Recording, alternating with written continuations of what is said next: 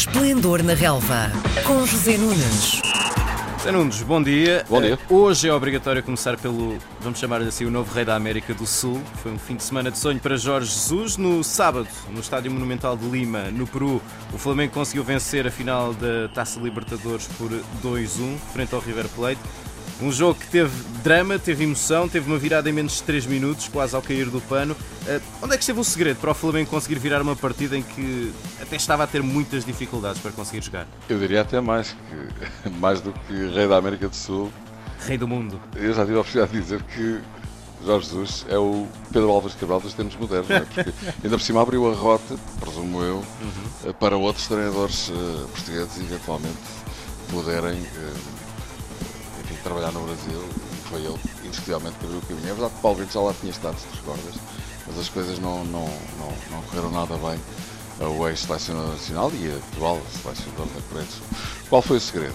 Bom, uh, vamos dizer, é verdade que o, o Flamengo acaba por chegar com, com, com felicidade, eu diria muita felicidade, uhum. à vitória, já que a dois minutos do fim, tal célebre minuto 88, de Jorge Jesus, eh, estava a perder. Mas também é verdade que a segunda parte é toda do Flamengo, creio que há ali também uma quebra física do River Plate, que o Flamengo aproveita bem, mas eh, na primeira parte sim, a equipa argentina foi superior, na segunda o Flamengo deu realmente a volta ao texto e acaba por eh, ter este final absolutamente épico, com dois gols apontados mesmo no estrutura do jogo, ambos por Gabigol, que mais uma vez se fez expulsar. Eu acho que é tradição já. Sim, sim, ele marca e depois vai-se embora mais cedo. É a campeão. Mas, uh, sim, é um, é um momento absolutamente estrondoso para Jorge Jesus, que aos 65 anos vive indiscutivelmente o momento mais alto da sua carreira. E para que as coisas, eh, enfim, uh, fossem ainda mais épicas, essa notícia, passadas menos de 24 horas e já com quase um milhão de pessoas em delírio nas ruas do, do Rio, a notícia de que o Palmeiras tinha perdido o seu jogo para o campeonato, ou seja, o Flamengo a ser campeão do Brasil menos de 24 horas depois de se tornar campeão da América do Sul. Aliás, só o Santos de Pelé conseguiu fazer isto. E, e, já, já lá vamos nas, nas, nas calendas e por isso, francamente, eu acho que hum, de facto Jorge está indiscutivelmente de parabéns pelo trabalho absolutamente estrondoso que eh, conseguiu fazer no Flamengo e ainda tem, como sabemos, o Campeonato do Mundo de Clubes, onde enfim, é praticamente certo que Liverpool e Flamengo estarão na final para medir forças. Aqui estamos a falar de coisas diferentes, porque o, o, o River Plate é uma excelente equipa, mas o Liverpool é muito acima, está muito acima do, da equipa argentina. E depois ainda há a curiosidade do, do Flamengo poder vir a encontrar o Al Hilal, ex-equipa é eh, de Jorge Jesus nas meias finais, o que também não deixa de ser curioso.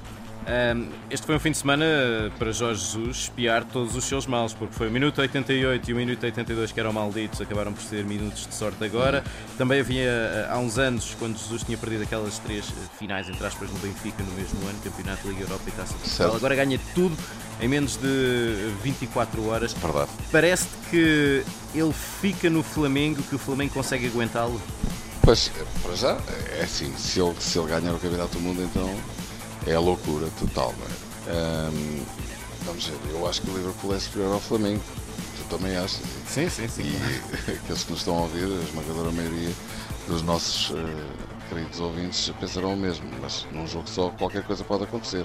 E o Flamengo não é uma equipa qualquer e Jorge Jesus também não. Mas, um, independentemente de ganhar ou não, fazer o tal triplete, esse Mundial de Clubes, eu acho que Jorge Jesus não fica no Brasil. A minha opinião é que ele não fica efetivamente no Brasil. Alguma desconfiança para onde é que ele vai? Não, uh, também não tenho. Uh, e também não tenho dúvidas que ele tem as portas abertas dos grandes em Portugal para chegar. Especulando um pouco, é verdade que todos eles têm treinadores nesta altura, particularmente Benfica e Porto. Sporting está em grandes dificuldades financeiras, como sabemos. Mas uh, sabes que estas coisas do futebol, de repente, dão muitas voltas. Dão muitas voltas. O Porto também tem, enfim, uma situação financeira bastante complicado. O Benfica é claramente a equipa que vive um momento, desse ponto de vista, mais desafogado. Mas eh, é preciso não esquecer que o Benfica Porto tem treinadores nesta altura e a época brasileira uh, acaba a meio da época europeia.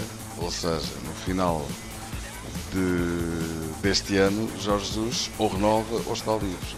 Também pode fazer com o Mourinho, por um período de tempo mais curto, e fazer um período sabático, depôsio uh, para poder escolher o melhor projeto que eventualmente lhe aprouver no início da próxima temporada. Isso é perfeitamente possível.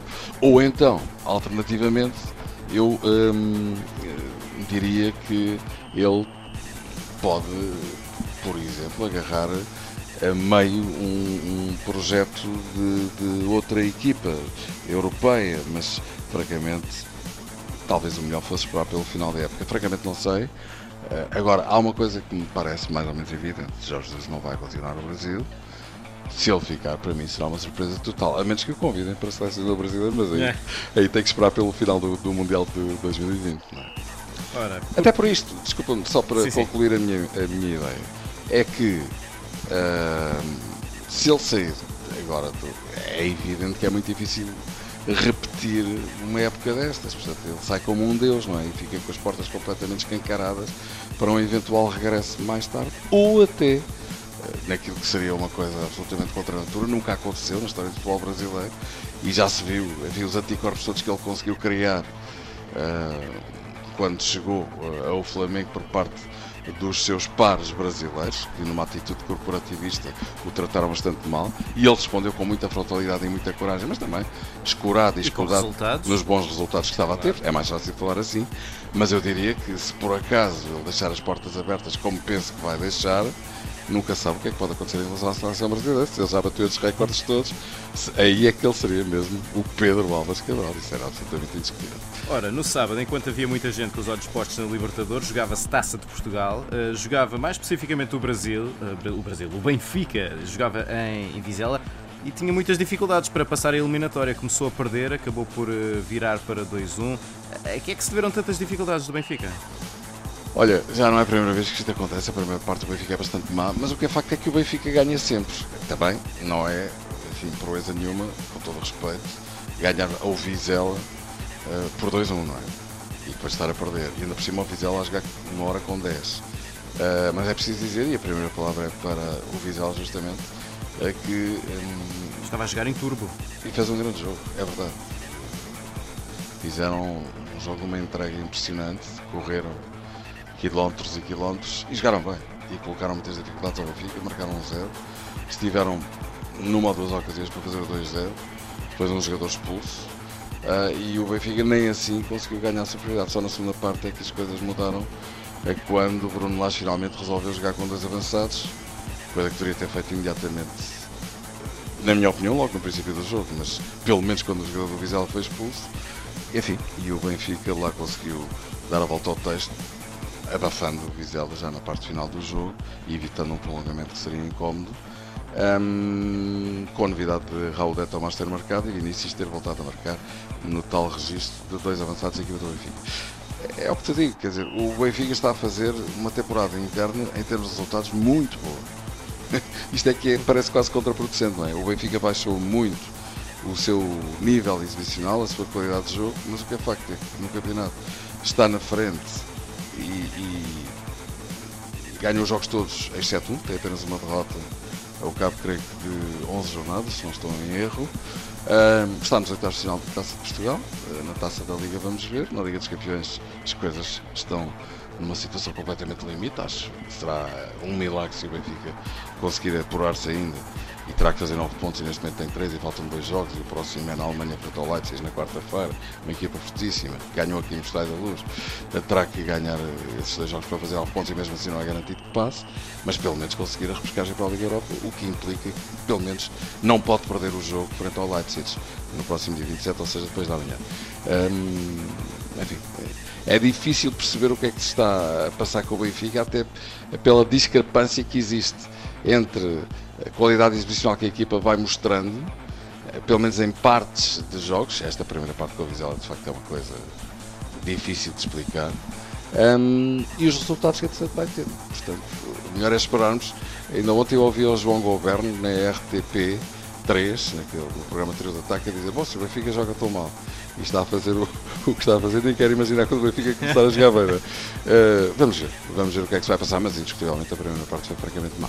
Ainda na Taça de Portugal, no sábado, o Famalicão eliminou a Académica. O Braga passa à fase seguinte com uma vitória por 1-0 contra o Gil Vicente. No dia anterior, o Santa Clara também tinha garantido a passagem aos oitavos com 4-1 contra o Leixões.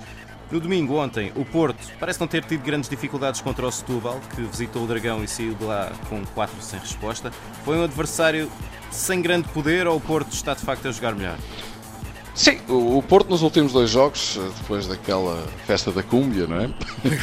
Acabou por, eh, por, eh, curiosamente, e com, com, com, uma equipa muito mexida a partir daí. Uh, repara que, por exemplo, dois miúdos foram lançados como titulares e mantiveram-se na equipa depois do jogo com o Boa Vista, um jogo de grande grau de dificuldade, onde Sérgio Conceição mostrou de facto coragem com o afastamento desses quatro jogadores e colocando Diogo Costa e Fábio Silva na equipa. Ontem repetiram.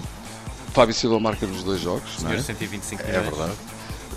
Mais 5 milhões do que João Félix.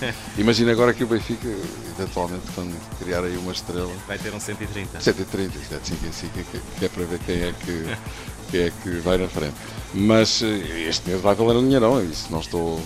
Não tenho a mínima dúvida porque estamos a falar de facto de um jogador extremamente jovem, que ainda não fez 18 anos e que demonstra grandes qualidades. Mas sim, o Porto melhorou e ontem não deu a mínima hipótese ao Vitória Setúbal, embora até à meia hora eh, as coisas estivessem até a correr de forma simpática para o Vitória Setúbal. Depois uma expulsão acabou por liquidar imediatamente a equipa, porque dessa expulsão resultou um livro que desse livro resultou um, primeiro gol e a partir daí o Vitória de Setúbal não teve chances, mas o Porto, enfim, esmagou, eu diria, o Vitória de Silva marcou 4 gols, atirou 3 bolas aos ferros, portanto o Porto está bem, recomenda-se.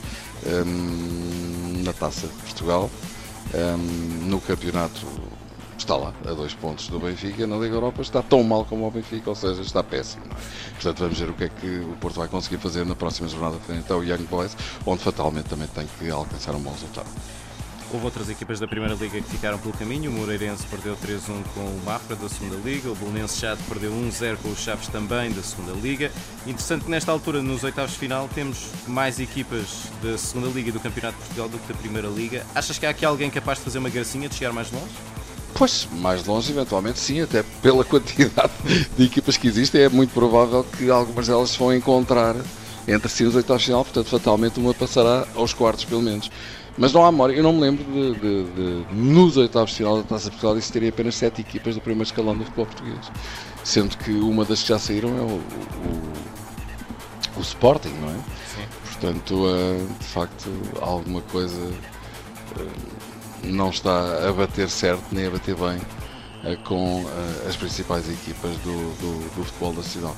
O que também não é completamente surpreendente se, se virmos os resultados que nos alcançarem nas competições europeias. É? verdade. É verdade. Zé Nunes, boa semana. Voltamos um abraço. a falar na próxima E até à próxima segunda. Um abraço. Um abraço. Às segundas-feiras, José Nunes comenta a jornada desportiva. Esplendor na Relva, às 10h20, na RDP Internacional.